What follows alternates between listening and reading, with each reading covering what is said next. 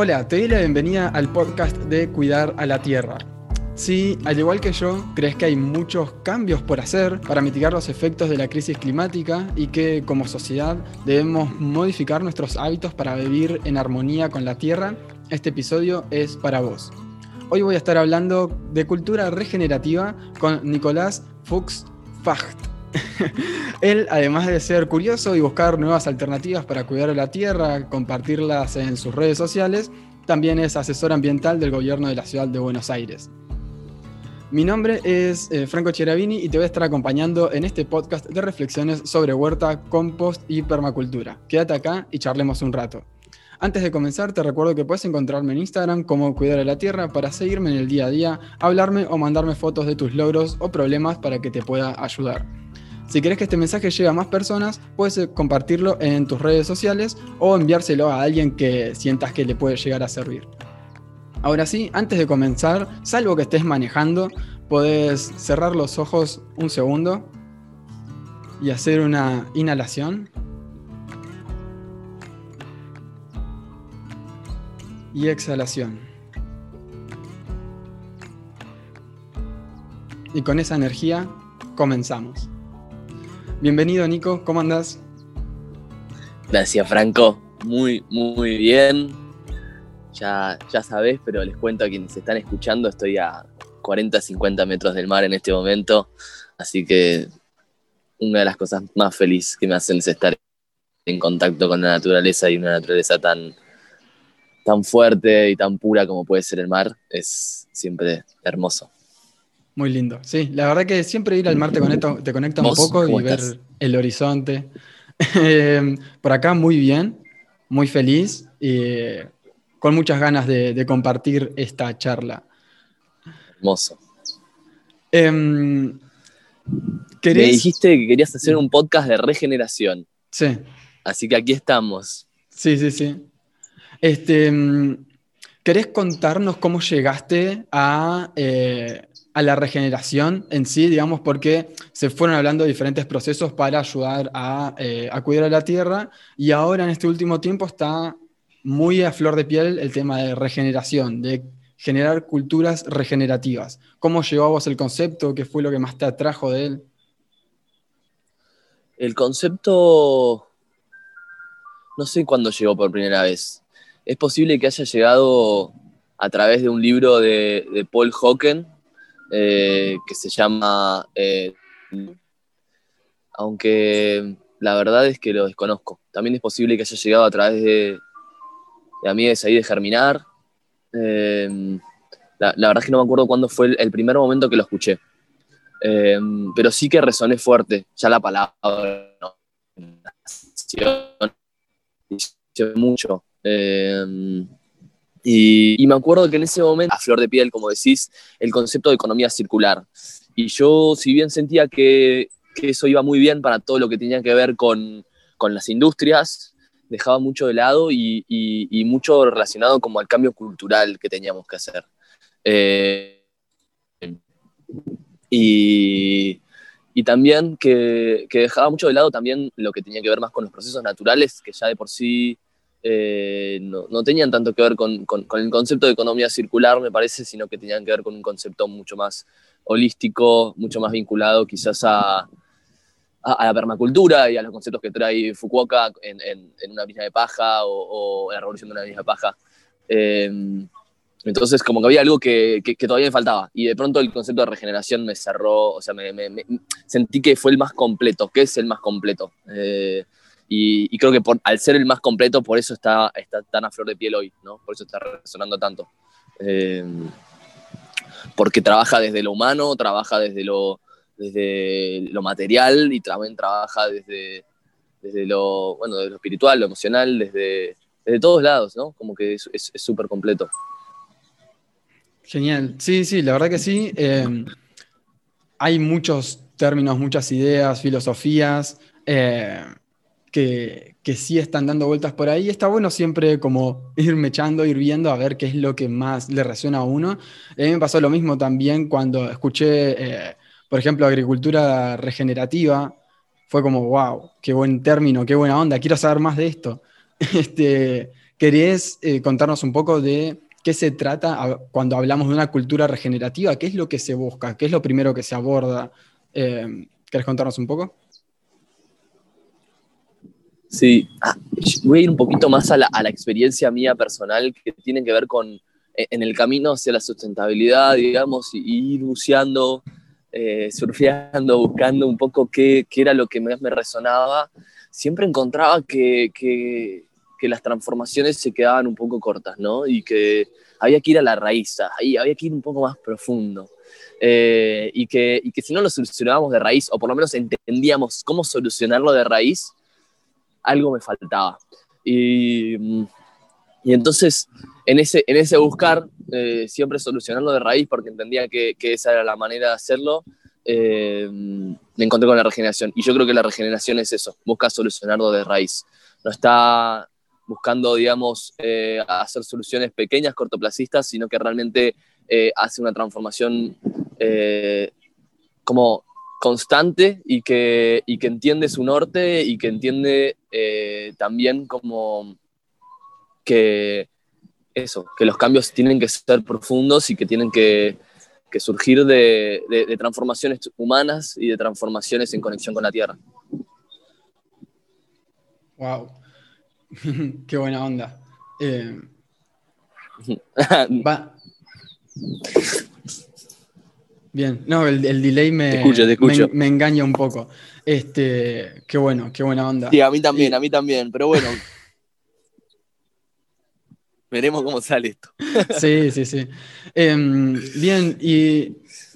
Ok, entendemos, o se entiende, digamos, eh, ok, la, la, regeneración o la cultura regenerativa busca ir hacia, este, hacia la raíz o sea, también hablar de cultura regenerativa me hace también recordar mucho la permacultura, que es hablar de una cultura permanente, que, digamos, el concepto es básicamente el, mismo. Y la idea es como buscar siempre o estar, yo creo que una de las, de las mayores condiciones para el futuro que se viene es ser muy consciente de lo que estás haciendo en el día a día y de cómo eso está aportando a la tierra, a las personas, a los recursos. Em, hoy, hace un ratito, escuchaba un, un video en el que, nada, hablaban de, de, una cosa de Instagram, pero era una persona bastante consciente, digamos, y dijo, mira, esto lo puedes solucionar creándote una nueva cuenta de Instagram con estos pasos. Pero dijo, ojo, fíjate, porque si vos te creas otra cuenta de Instagram, a vos te parece una pavada, pero eso se tiene que almacenar en algún lado y eso va a tener una huella ambiental. Entonces, va a tener un total, 100%. Entonces, este... Sí, todo, todo tiene su huella. Exactamente, empezar a pensar desde cosas chiquitas hasta cosas grandes. A veces pensamos que las decisiones grandes son las más importantes, pero estamos decidiendo todo el tiempo. Y, me parece una aptitud hacia una cultura permanente, una cultura regenerativa que estamos buscando, va a ser eh, ser consciente de nuestras acciones y buscar quizás cuál es ese punto en el que si mejoramos el impacto va a ser enorme. Dentro de la permacultura hay un término que es eh, de Bill Mollison, que era Minimax, que es de mínimo esfuerzo, máxima, ¿cómo se dice? Máximo resultado. Este, y es buscar, ok, bueno, ¿dónde está ese mínimo esfuerzo que si lo aplico puedo generar un máximo resultado. Por ejemplo, y ya te dejo el, micrófono, por ejemplo, este, si notas que no estás haciendo nada o nada grande, digamos, para eh, mejorar tu huella ambiental o, mejorar tu impacto positivo, empezar a compostar es un minimax, es un, o sea, es un mínimo esfuerzo porque estás haciendo una sola cosa, pero el resultado es enorme, enorme, enorme de empezar a compostar. Entonces, empezar a buscar eso, ok, bueno, y ahora ya estoy compostando. ¿Qué, es eso que, según mis hábitos de consumo, mis hábitos eh, cotidianos, si lo aplico, empiezo a generar un cambio? Entonces, bueno, eso, para mí una de las aptitudes, una de las, de, las habilidades que se va a requerir es ser conscientes de lo que estamos haciendo, de lo que estamos consumiendo, cómo lo estamos haciendo. ¿Qué, qué opinas de todo esto? 100%, no, estoy completamente de acuerdo. Yo lo que... Eh, y, y ahí voy a, un tema que, comenté el otro día, ¿no? que tiene que ver con, con que yendo a, lo que tiene que ver con lo energético, hay, supuestamente unas 100 empresas que generan el 71% de las emisiones, por lo menos la de dióxido de carbono. Y, pero esas empresas son las que proveen la, energía. Entonces, esa energía la consumimos nosotros, sea, en nuestras casas, en, la industria, en, nuestros autos, entonces, en sus aviones. Entonces, empezar a entender también que... Eh, es, una cuestión de, oferta y demanda y de doble transformación, ¿no? Porque ahí se transformarán, por un lado, los que están generando, digamos, el problema, digamos, si se quiere, en términos de han invertido y siguen invirtiendo y trabajan en ese negocio, como también quienes estamos consumiendo eso, que hoy no estamos, no, no, no estamos optando en la gran mayoría de los casos por transformaciones importantes en ese sector. Estamos esperando de pronto que la energía renovable aparezca a través de una mano de unas ciertas empresas y, resuelva gran parte del problema climático, ¿no? El 73.2 de las emisiones vienen del sector energético. Entonces estamos como ahí a la espera. Y sin embargo, creo que ahí es eh, como, como, decía en el podcast con latinoambientalistas, ¿no? Es, es el elefante dentro del baño que, que, todavía no estamos, en muchos casos, encarando y, y, me hago responsable también, porque eh, hay, hay, gran parte de esas transformaciones que todavía no estoy, no estoy encarando, no estoy viendo, no estoy viendo cómo yo mismo puedo ser parte de esa solución. Y en muchos casos porque la energía la siento como muy técnica, ¿no? Como muy alejada de... Y sin embargo, empezar a entenderla porque es parte de nuestras vidas en la, en la gran mayoría de los casos y, y, y a un nivel muy alto, digo, este podcast eh, está sostenido por un tejido energético muy alto, desde eh, la luz que llega al parador de Luna Roja donde estoy yo, que alimenta el wifi, que alimenta el modem, ¿no? Y, y, así lo mismo para tu lado, digamos, eh, y, y, eso para todo. O sea, estamos sostenidos por una red energética que nosotros creamos pero que hoy está consumiendo un montón de energía que no tenemos eh, y que está generando un impacto climático en términos de, emisiones que, es muy dañino. Entonces, solucionar eso es, para lo que es el problema climático, el, el principal problema. ¿Cómo ese tejido lo podemos sostener?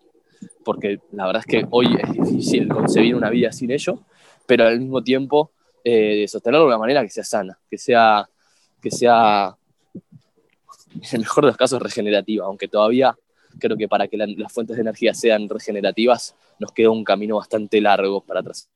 Por ahora nos quedamos con renovables. Eh, y también empezar a, promover mucho más lo que son las, medidas de eficiencia energética eh, que son, y, de conservación de energía. Son dos cosas distintas. ¿no? La eficiencia energética sería comprar eh, aparatos electrónicos y, eléctricos que, que consuman menos energía, siempre que podamos. Eh, promover eso también desde distintas maneras, ¿no? desde, em, desde el sector privado, del sector público y desde, la ciudadanía, eh, del tercer, sector. Y después, por otro lado, promover la conservación de energía, que tiene que ver con eh, lo que sea que tengamos en nuestras casas, tratar de minimizar su uso y empezar a entender. Hay un analfabetismo energético en Argentina muy alto.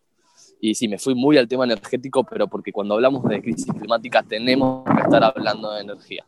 Si el 73,2% de las emisiones vienen del sector energético, no podemos no estar hablando de energía cuando estamos hablando de crisis climática. Tenemos que estar hablando la mayor parte del tiempo de energía. Ahora, estamos hablando de crisis ecológica, que tiene que ver con la pérdida de biodiversidad eh, y también con una desconexión con, el, con otro entramado, que es el entramado de la vida, eh, que es el entramado que nos sostiene, que es que porque hay una abeja eh, podemos cultivar alimentos, que porque hay una abeja existen otros animales, porque hay un animal existe otro, porque hay una planta existe otra planta, porque hay esa planta existe otro animal, porque existe, ¿no? Eh, y, gracias a ese tejido nos sostiene a nosotros y nosotros estamos vivos, ese, ese, sería como, es, es, ese tejido está hoy siendo muy afectado también por la, por la cuestión climática, en primer lugar, y en un segundo lugar, o sea, la cuestión climática ponen también la cuestión energética principalmente, y en un segundo lugar, o quizás en un primer lugar, ahí ya la verdad es que mm. es, es, es, es, indiferente, me parece, eh, tiene que ver con eh, cómo estamos cultivando nuestros alimentos. Eh, lo estamos haciendo de una manera que está destruyendo hábitats que estaban sostenidos una interdependencia muy importante eh, de, diferentes, eh, digamos, partes del mundo vivo eh, y, que, y que cuanto más lo vayamos destruyendo, menos se va a poder sostener. O sea, esa red es, es indispensable para la vida. Entonces, hay que empezar a, cuidarla. Y, y, cuidarla es empezar a cambiar esa forma de cultivar alimentos. ¿Y cómo, cómo cambiar la, forma de cultivar alimentos? Eh, y parte también en qué consumimos, para todos quienes nos están escuchando que capaz hoy no los cultivan eh, o que no tienen acceso a la tierra, eh, pasa por, por, agarrar y cambiar su forma de, de, de consumirlos. Hoy sabemos que en general mucha de la, de la carne que consumimos, en muchos casos, tiene, corre el riesgo de provenir de lugares donde no se está haciendo de una forma holística, eh, o sea, en consonancia con, los ritmos de la tierra y que se está haciendo también, eh, digamos, en descuido a veces de los animales, en los super hacinados, comiendo cosas que no deberían comer, eh, viviendo de una forma que no deberían vivir. Y en muchos casos también esos alimentos vienen tras la, deforestación, ¿no? Entonces como que creo que también es súper importante en ese sentido. Eh, y, y, después por otro lado, eh, no, bueno, cierro con eso y, te, abro el espacio a vos porque si no voy a estar hablando mucho. Genial, genial. Igual es, es la idea un poco del, episodio, ¿no? Que aprovechamos el delay para que cada uno se explaye un poquito. me encantó, me encantó todo eso. Y ahí justamente está esto del, del Minimax, ¿no? Como, ok, ¿qué es lo que está ahora afectando más la crisis climática? La energía o el sistema energético. Ok, bueno, un cambio mínimo que puedas hacer ahí vas a generar el mayor resultado. Entonces, y lo podemos ver con las tres patas, o sea, vos como individuo, como persona, eh, las industrias, las empresas y los gobiernos. Ok, cada uno cada una podrá este, tocar donde le corresponda, digamos, pero se puede hacer algo. Y, bueno, vos ahí mencionabas, digamos, ejemplos de, eh, ok, eficiencia energética, em, que los electrodomésticos consuman menos, y vos también, si no usas algo, apagalo, que no quede enchufado, cosas así. Y cuando uno empieza a ver, ok, ¿cómo puedo aumentar el, eh, mi impacto positivo o cómo puedo aumentar mi huella ambiental positiva? Hay un montón de cosas por hacer, compost, huerta, bioconstrucción, eh, estanque de aguas grises, eh, paneles solares y no sé, hay un montón de cosas para hacer que ya sabemos que ayudan a cuidar y en algún punto también a regenerar. Ahora después podemos entrar más adelante en eso pero ayudan a todo esto. Em, entonces, un también, otra habilidad, ya que estamos, no sé, le agarré el hilo a estas habilidades para una cultura regenerativa, que no sé si en el libro que leíste los lo marca o no, no tengo idea, pero em, creo que la incomodidad o estar cómodos en la incomodidad también va a ser una habilidad importante, porque em, si, hay un montón de cosas por hacer y vos de repente elegís la más fácil, quizás no sea esa la que más resultados va a traer. Quizás la que te resulte algo incómodo o incómoda de hacer, eh, probablemente sea esa. Porque, o sea, puede ser no, no compost porque, no sé, tengo miedo al mal olor o tengo miedo a las mosquitas o lo que sea a ver, ¿hay gente haciendo compost? Sí, bueno, listo, o sea, es cuestión de preguntar y mandarse, pero probablemente esa acción que te está dando incomodidad es la acción que eh, deberías estar haciendo. Eh, no sé, si, qué sé yo, si ves que estás consumiendo mucha energía y te está costando dejar, no sé, apagado o desenchufar los, las zapatillas del televisor, del wifi a la noche, lo que sea, probablemente esa acción incómoda sea lo, lo más importante por hacer. Y mm, hace poquito. Total. Em, bueno, por, por, lo que mencionabas vos de también, ok, bueno, es la energía y hay 100 empresas, o no me acuerdo cuántas ahora, que son las que eh, están eh, contaminando más. eh, introduciendo más dióxido de carbono a la capa de gases de efecto invernadero. Em, pero somos nosotros los que consumimos esto, digamos. Entonces, también pensar, y otro de los principios que rigen mi vida, es que comprar es votar. Vos le estás dando, eh, y ojo, ojo que no solamente con dinero. Nuestra, la moneda de intercambio más grande que tenemos hoy, además del dinero, es la atención. Y cuando vos le estás prestando atención, cuando vos le estás dando tu atención a algo, le estás diciendo, hey, quiero que vos estés acá, quiero que te quedes acá, creo que estás eh, generando, siendo parte del mundo en el que quiero vivir. Y eso pasa mucho en las redes sociales, por ejemplo, ¿no? en tantas otras cosas, eh, o a qué personas, eh, con qué personas te reunís o lo que sea, o sea, a las, personas, a las empresas, a lo que vos le des tu atención o tu dinero, les estás dando tu voto. Y con eso en mente, te puede ayudar mucho a elegir, ok, bueno, quiero que esta persona, empresa, institución siga en pie, o es, eh, o es lo que hago porque lo hace todo el mundo y, ya. Entonces, bueno, ok, eh, comprar es votar, prestarle atención a alguien, darle tu atención, que en definitiva también es tu tiempo, a alguien, es, estás votando a esa persona, empresa, institución, ok, ¿lo querés? ¿Estás de acuerdo con eso? Eh, me parece que es algo interesante y por otro lado, rescatar de, dos episodios del podcast atrás, eh, hablando de mama, que es eh, un... ¿Cómo se dice cuando es la, inicial de cada palabra? ¿Es un acrónimo? No, no sé, bueno. este, eh, no sé, tampoco lo sé. Bueno, nada, mama quiere decir meditar, aceptar, maximizar y agradecer. Eh, que es el reemplazo de las tres R's que no me gustan. Bueno, quedó el episodio ahí, en, lo pueden escuchar en cualquier lado.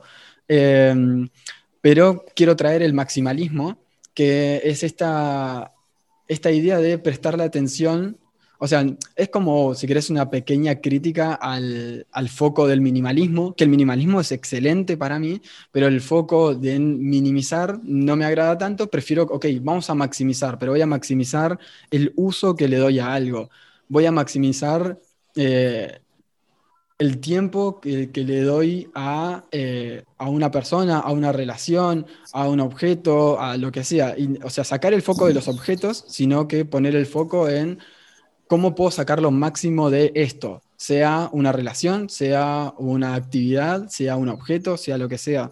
Y vos al maximizar eso, este, lo que estás haciendo es, en definitiva, terminar minimizando la cantidad de cosas que tenés, porque si vos querés sacarle el máximo jugo a todo, vas a tener menos relaciones, porque cuanto menos eh, relaciones tengas, más vas a poder sacarle el jugo a cada una, cuanto menos objetos tengas, más vas a poder sacarle el jugo a cada uno, eh, y cuanto menos actividades hagas, si tenés 14 hobbies, no es lo mismo que si tenés dos hobbies o un hobby por hacer. Eh, entonces me parece también en pensar en esto de, ok, veamos el, iba a decir, no sé, o sea, también el materialismo, ¿no? Que nos es muy fácil como comprar y tirar, comprar y tirar, cambiar eso por, ok, bueno, voy a maximizar la vida útil de esto. Eh, y, creo que también es algo que, se viene y que, está por ahí. Y mm, bueno, y hablamos un poco bueno, de esto de la energía, retomando la energía. Eh, hace poquito, no sé si tres o cuatro episodios, eh, y grabé un podcast con Annika Klump, que bueno, está trabajando en todo el área energética y demás. Y con ella hablamos muchísimo de todo esto de energía y de cómo se vienen las energías renovables y demás. Pero em, hace un ratito vos hiciste una distinción entre lo que es energía renovable y energía regenerativa. ¿Querés explayarte un poquito más ahí? Eh, wow. No es, un tema que yo, que yo lo tenga muy, muy profundizado, ¿no? Pero cuando yo veo lo que es la energía renovable, puedo ver que todavía mucha de la energía de los productos que se utilizan eh, tienen un ciclo limitado, tienen una cierta cantidad de años y todavía no hay una forma de que esos vuelvan a una cadena productiva, digamos. Más haciendo los conceptos de economía circular, para quienes capaz no los conocen tanto, dentro de, un libro que se llama Cuna, De la Cuna a la Cuna, se plantea muy bien lo que es la, diferenciación de, dos procesos de economía circular, uno, uno, uno, que es más técnico y otro que es más de, nutrientes. entonces, técnico sería como todo lo que tiene que ver con los materiales trabajados por el hombre y el más como de, nutritivo, natural sería el, el, compost, básicamente, ¿no? Como todo lo que lo que puede volver a la tierra porque, es, porque ella es parte de la tierra. Y como los otros materiales hay que mantenerlos lo más separados posibles para después también poder renovarlos y hacerlos parte de las cadenas productivas. Eh, y, y, se ve que en muchos casos todavía no se encontró la vuelta totalmente, ¿no? Entonces no se le encontró la vuelta para que, para que fluyan de una manera al igual que la naturaleza donde no hay ningún residuo. Entonces, eh, por eso la llamo renovable, porque sí, trae, es energía renovable comparado a, la energía eh, básicamente hidrocarburífera, pero, pero no es regenerativa en el sentido de que, de que es, eh, se sostiene en el tiempo aparte también, porque los paneles solares tienen una durabilidad de aproximadamente 25 años. Entonces, y en muchos casos todavía no hay una gestión de qué se hace después. Eh, entonces, una, es, y, volviendo a lo que para mí es la cultura regenerativa o en parte, que es esto de solucionar de raíz, soluciona el problema en una dimensión muy, muy grande, eh, o sea, es súper importante y es un avance enorme, pero todavía capaz para la humanidad le faltaría un siguiente paso que tiene que ver con ver cómo esto se hace más sostenible en el tiempo y, y, soluciona de raíz, ¿no? Eh, y ya que me traes el tema de energía nuevamente, voy a decir algo más relacionado a, a lo que tiene que ver con, el consumo energético de, los hogares, que a veces no sabemos muy bien, entonces aprovecho a, tirar como un, un, poquito de información ahí, que la mayoría de la energía en nuestros hogares se va más que nada en la climatización de nuestras casas, eh, que, sea más, que, tengan, ah, eh, que sean más calientes cuando hace frío y, y más frescas cuando hace calor.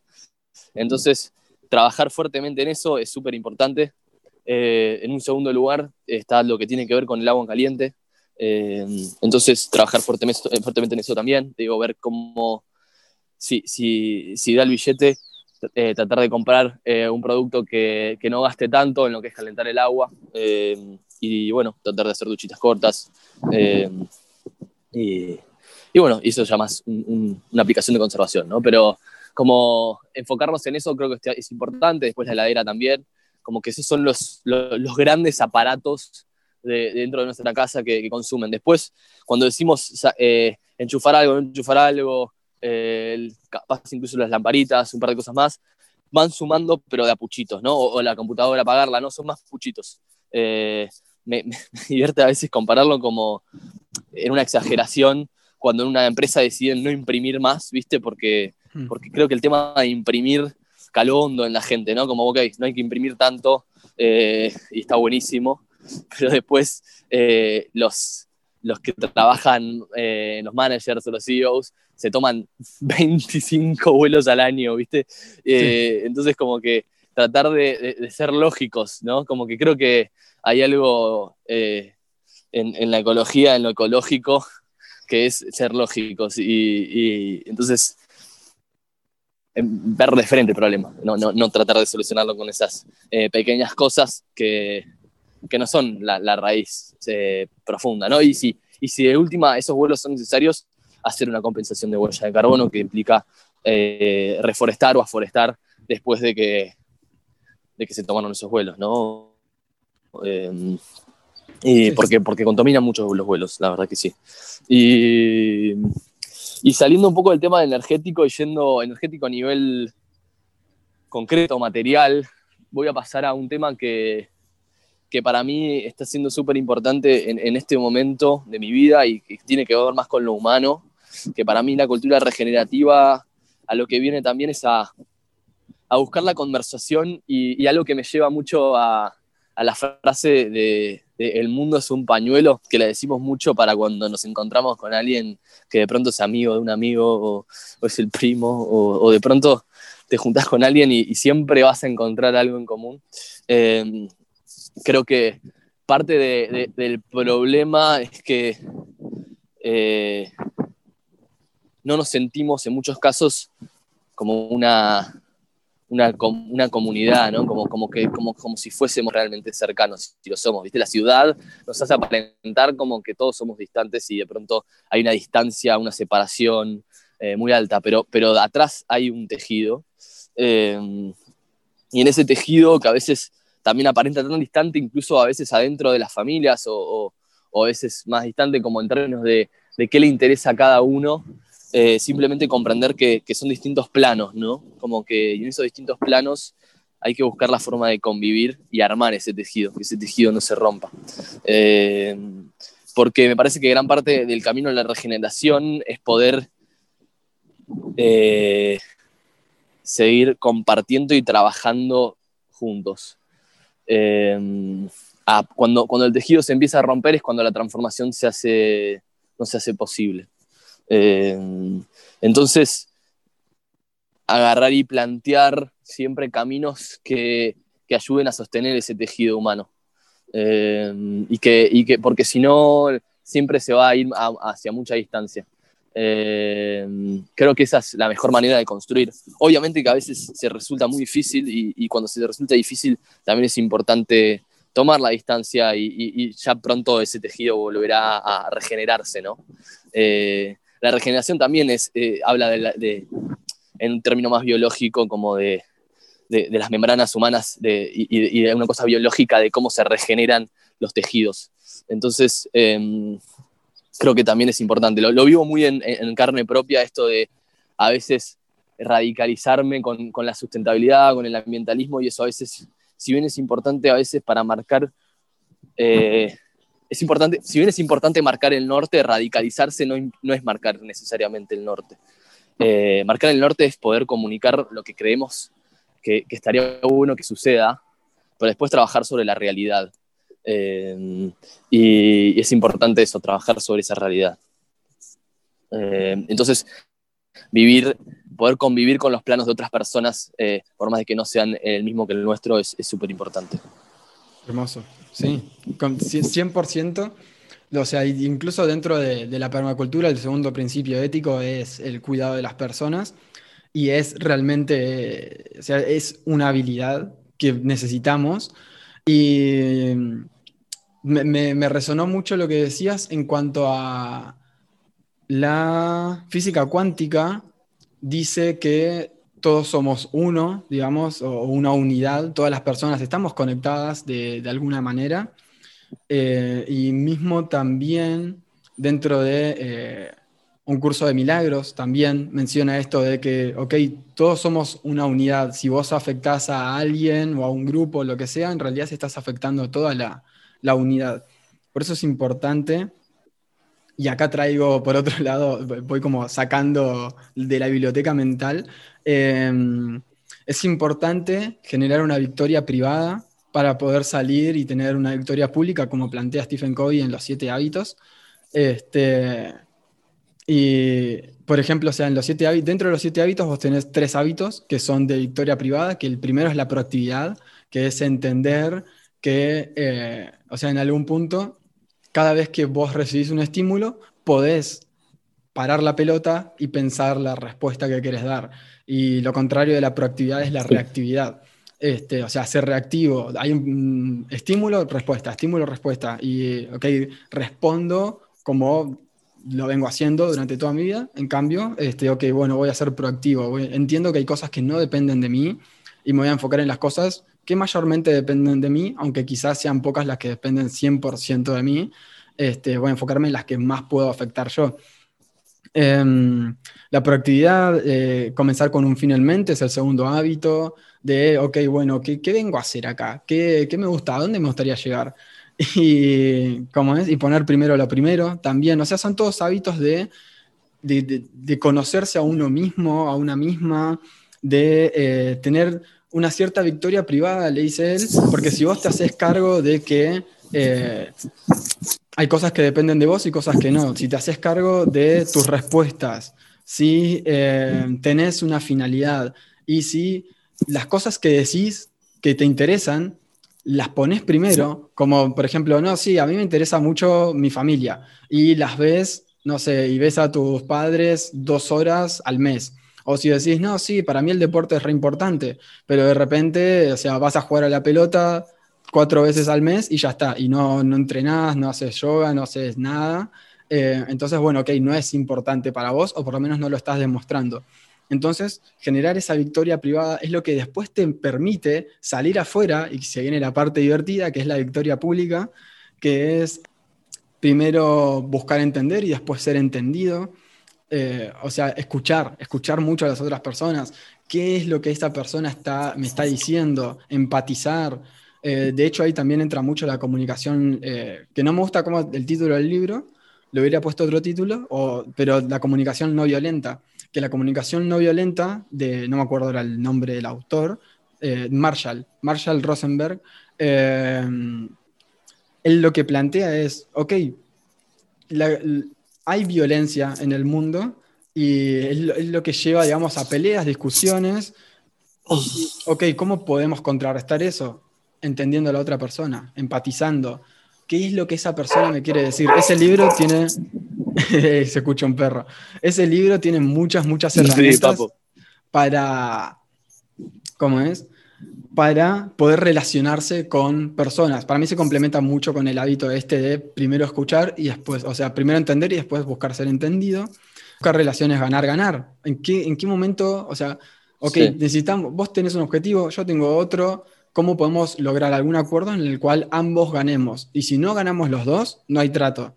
Estoy resumiendo un libro muy grande, ¿eh? pero yo quiero, quiero que se entienda esto de que hay, eh, hay una necesidad de autoconocimiento y de comprenderse a uno mismo que, que, si no tenés eso desarrollado, es muy difícil salir ahí afuera y que de repente pasen cosas que te desestabilicen o que sean así eh, inoportunas o lo que sea y que no puedas gestionarlas porque todavía no las gestionaste vos hacia adentro.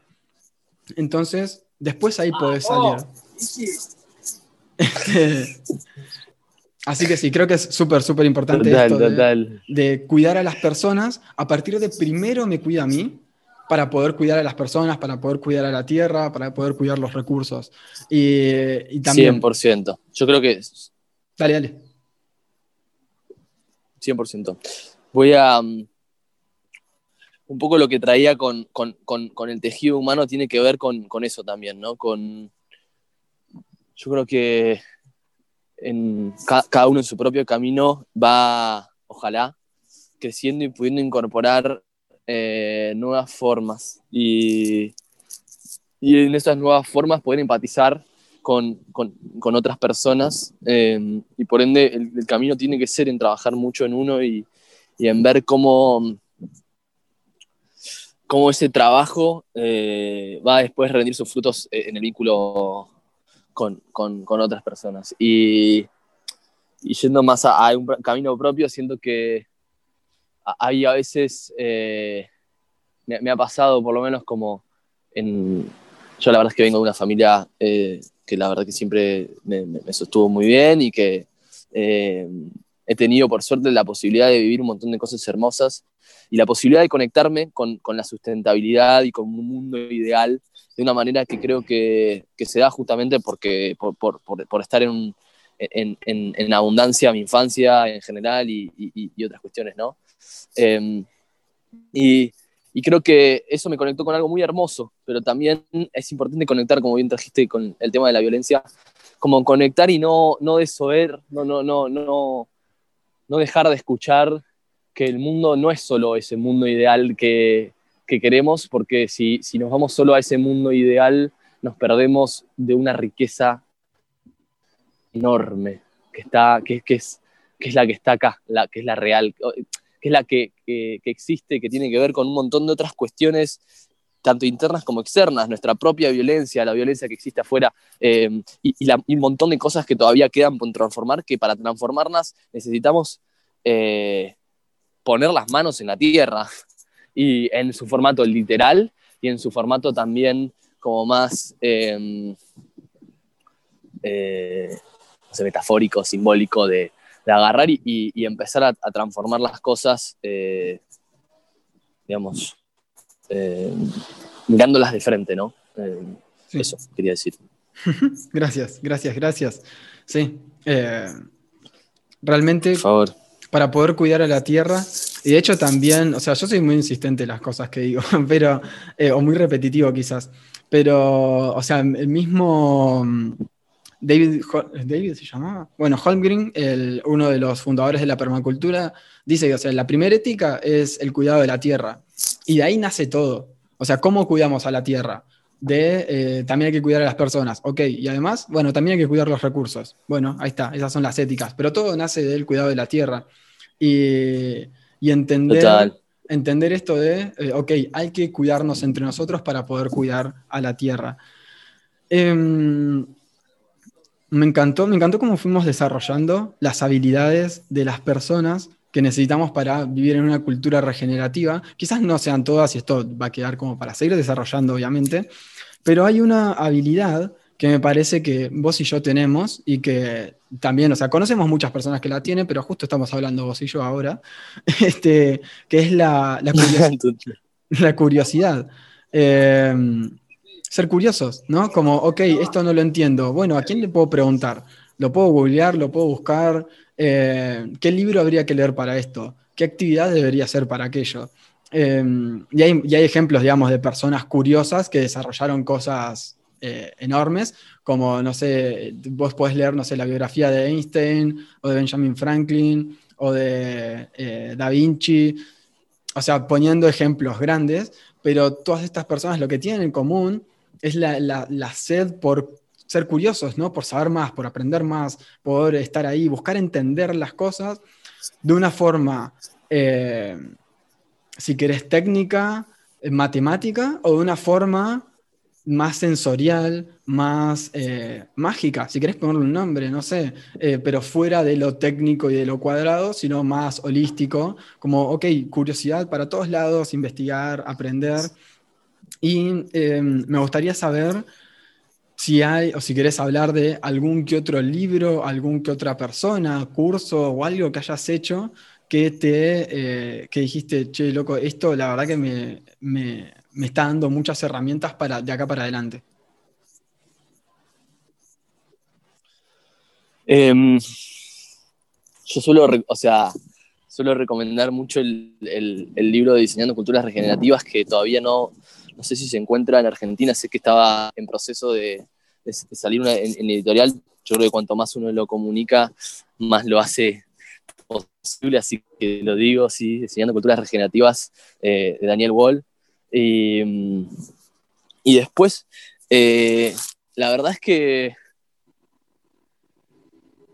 yo leí mucho también, y, y, creo que esto es importante, leí, me incorporo mucho también a través de otros medios, ¿no? que no tienen que ver solo con, con leer libros a veces técnicos, sino con ver documentales, leer novelas. A mí todo el camino que me llevó a esto, que si bien tiene que ver con un montón de cosas, en el medio leí cosas que, que, tienen que ver con, con, otra forma de concebir el mundo, que no, no, perdón, no de concebir el mundo, sino de, de, hacer, que no es necesariamente técnica, ¿no? que tiene que ver con, cuando era eh, adolescente leía un montón de novelas relacionadas con, con, con la naturaleza, ¿no? como eh, leí, hay tres novelas de Isabel Allende muy interesantes, una trilogía, después eh, leí una, una, novela que a mí me, cambió la vida, se llama eh, Mi planta naranja lima, que es eh, la historia de un niño eh, que vive en una favela en, en, Brasil y su conexión con una planta de naranja lima.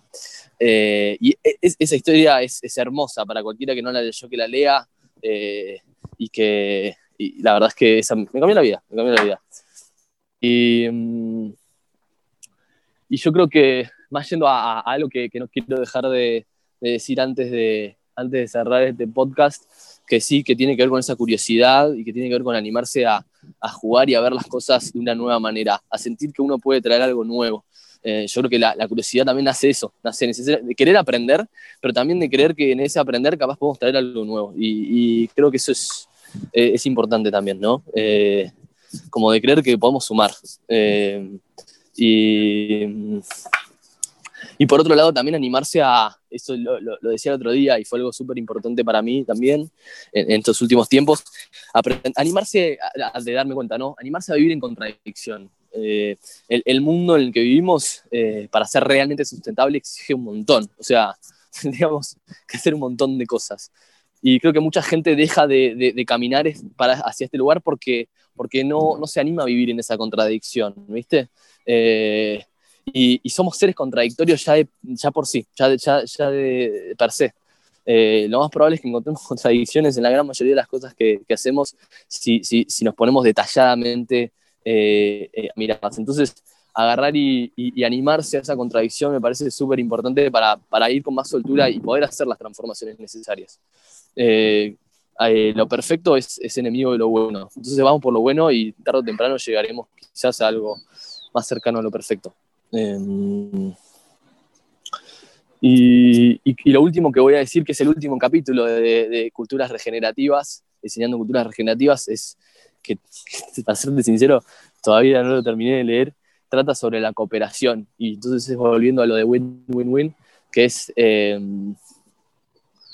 agarrar y tratar de pensar eh, que, que, siempre la otra persona está bien intencionada, ¿no? O tratar de conectar con eso, ¿no?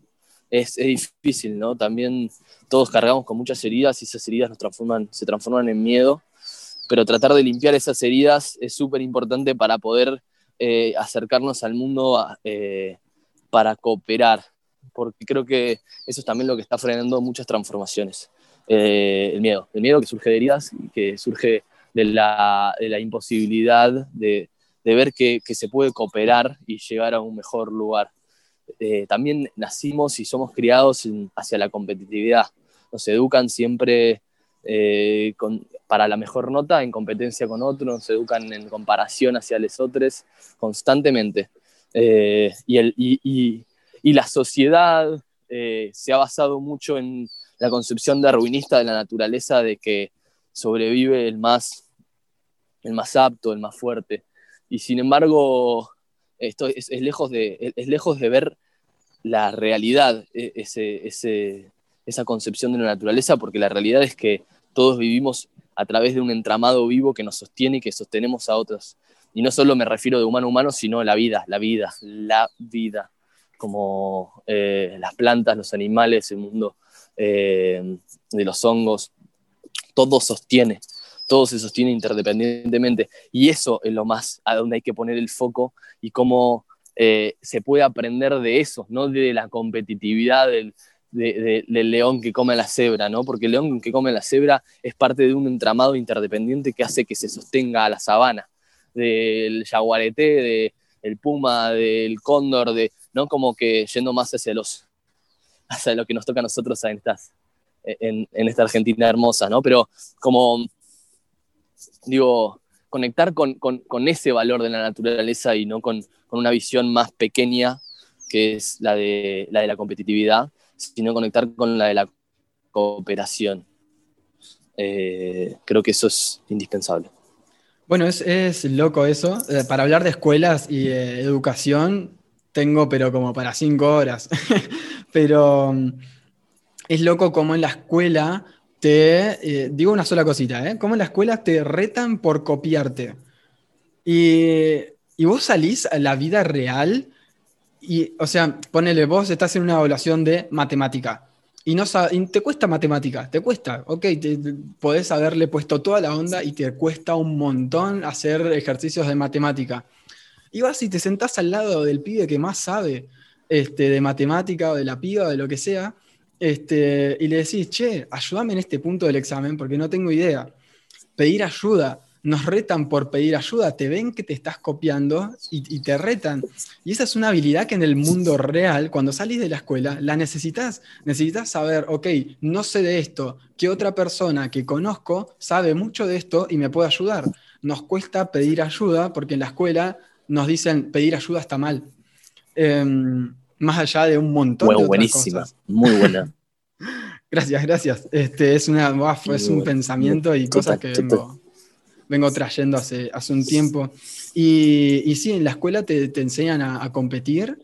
O sea, y, no es que las, los profesores, profesoras, maestros, directivos, no es que es, algo que lo hacen de mala sangre o, con, con, toda la intención, sino que es algo que fue coevolucionando también.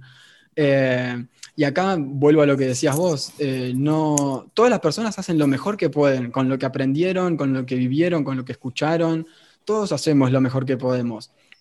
Y eso también, eso, es algo que defiendo a muerte. Vení, tráeme a alguien que para vos sea muy malo y yo te voy a decir, esa persona está haciendo lo mejor que puede. Em, y eso también lo puedo decir porque realmente, realmente tengo mi, victoria privada ganada, yo lo considero así.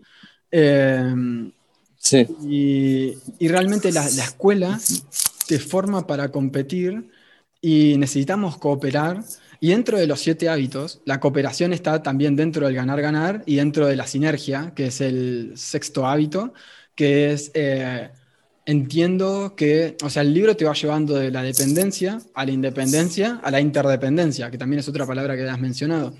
Y la interdependencia, la sinergia, es, yo entiendo que yo solo puedo, que soy independiente, entiendo que vos también podés solo y sos independiente, pero juntos el resultado, o sea, uno más uno termina siendo más que dos, termina siendo tres, cuatro, cinco, mil, quién sabe.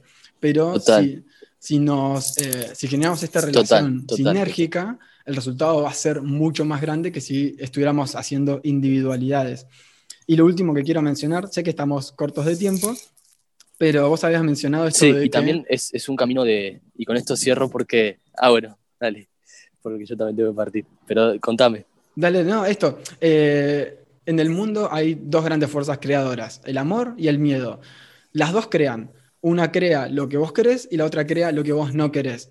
Entonces, si vos estás pensando en el no, no, no y no me gustaría X, tu cerebro está interpretando a X, no que no te gustaría. Entonces, bueno, buscar de encarar la forma de ir eh, desde el amor. Recomiendo el libro Volver al Amor. Eh, no me acuerdo quién era la autora, pero era una mujer, si mal no recuerdo nada, eh, hay que volver al amor, definitivamente. Sí, y en, ese, y en ese encuentro con el otro y decir soy más, cuando soy con otro hay un camino de humildad y de entrega que es hermoso también. Y, creo que eh, en esa humildad de decir, ah, ok, yo soy independiente pero no me sostengo solo. O sea, los alimentos los producen otras personas, la energía la sostiene por otra persona, mis residuos los manejan otras personas. Digo, como que podemos ir hacia un camino de independencia y hay que tener claro que, hacia allá es importante también ser autosuficiente, porque nos genera una fortaleza, pero también entender que, somos parte de un entramado eh, que nos sostiene, el cual lo más probable es que, que nos salgamos y que, y que estar contentos de que nos salimos, ¿no? que, que, nos fortalece y que, y que lo agradecemos. Gracias, gracias, eh, gracias. Bueno, Franquito, yo tengo que partir, pero ha sido hermoso charlar con vos. Buenísimo, gracias, gracias Nico. Van a quedar todos tus datos. Un abrazo enorme y bueno, espero que quienes hayan estado hayan disfrutado. Sí, sí, sí, sí, yo creo que sí. Dejo todos tus datos en la descripción del programa. Eso es todo por hoy. Muchas gracias a Matías Ortiz por hacer la música de inicio y cierre. Y si este episodio te generó alguna reflexión, puedes escribirme a franco que me encanta leer y compartir eh, charlas por ahí. Así que muchas gracias por haber escuchado, pero sobre todo gracias por cuidar a la tierra.